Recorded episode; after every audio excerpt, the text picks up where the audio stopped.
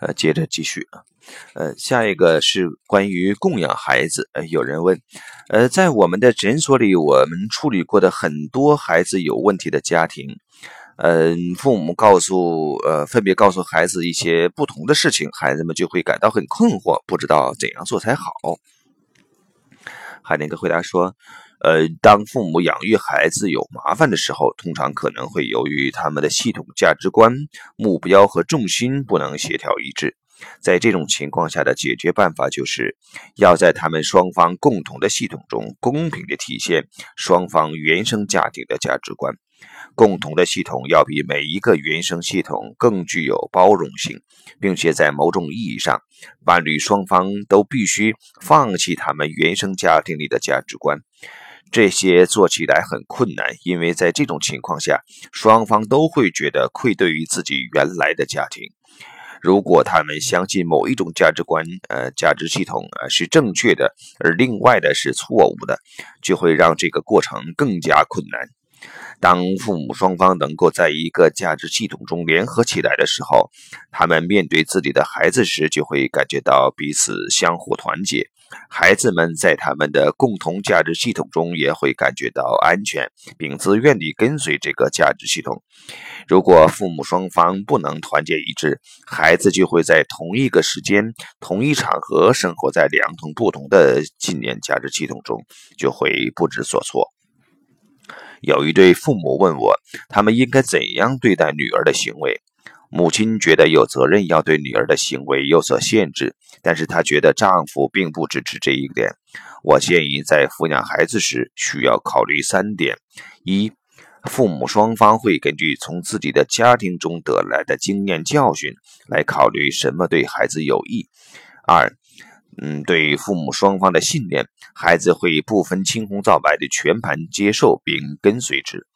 三，在养育孩子时，当父母中的一方否决另一方的价值时，孩子会自动地和非主导方结成统一战线。接着，我让他们注意一下，从哪一方面能看出他们的女儿爱他们，如何爱他们。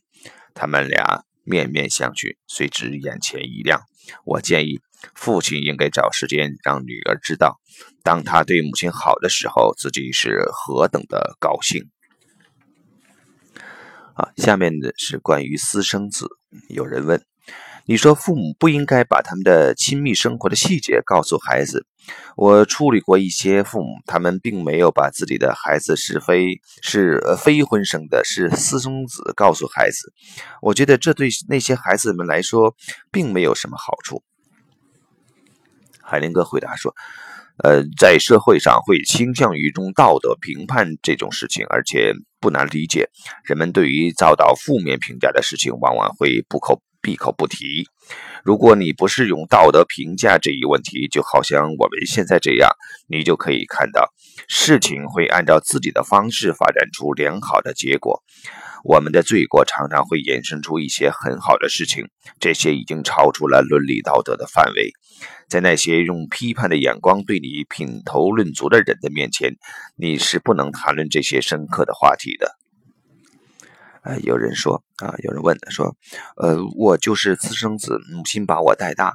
五年前我找到了父亲，但是我不了解他另外那些子女，呃，父亲也不愿意把我的事情告诉他们。海宁格回答说：“呃，在上一个工作坊中，有一个女人的情况和你差不多。她是个私生子，父亲又结婚生子，而且不愿意让他们知道有这个女儿的存在。我认为没有什么原因会，呃，反对他去看那些孩子，反对他用姐姐的身份去毛遂自荐。”后来他打电话告诉我事情有了进展。他说他曾经应邀出席一个聚会，他的父亲还有大部分兄弟也在那里。聚会结束以后，呃，其他人离开了，只剩下他、他的父亲和那些孩子，大家一起谈得很融洽。呃，所以如果我是你的话，我就会去看他们。但是如果你这么做，你将会面临放弃牧师职业的危险。呃，为什么会这样呢？最常见的崇拜上帝的动机就是崇拜者缺少父爱，崇拜者在寻求父爱，所有一切都是源于耶稣。就我们目前所知，耶稣的生长环境中从来没有父亲的踪影。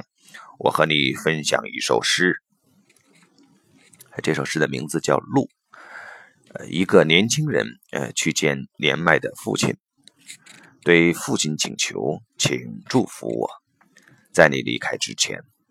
父亲回答：“我的祝福是，在求知的路上。”我会陪你一段。日出时分，他们到达约定的地方，爬上山，冲出了阴影，离开了狭窄的山谷。当他们到达顶峰时，一天已经到了尽头，四周都是宽阔无垠的天空，大地沐浴在阳光之中。